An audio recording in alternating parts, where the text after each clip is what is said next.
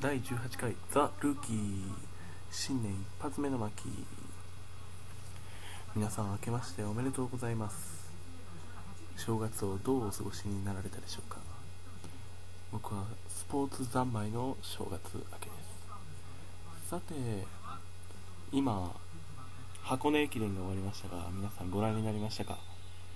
早稲田大学が大学三冠を達成して東洋大学が史上最短のわずか20何秒差で2位と。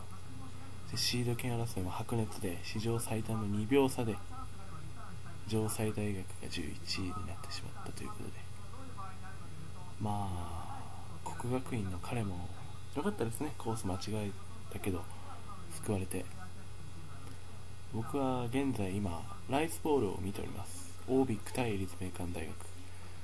まあアメフトっていうのは非常に珍しくて社会人と大学生が戦ってもいい勝負になるっていう結構珍しいスポーツだと思うんですよね。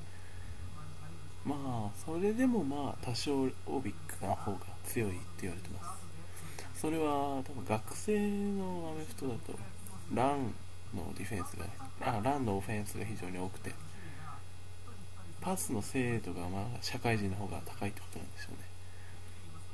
今7対0でオビック勝ってますが、まあ、この勢いでいくんじゃないかなと思ってます。うーん。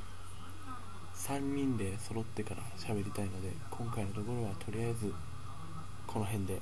皆さん2011年のザ・ルーキーをよろしくお願いします。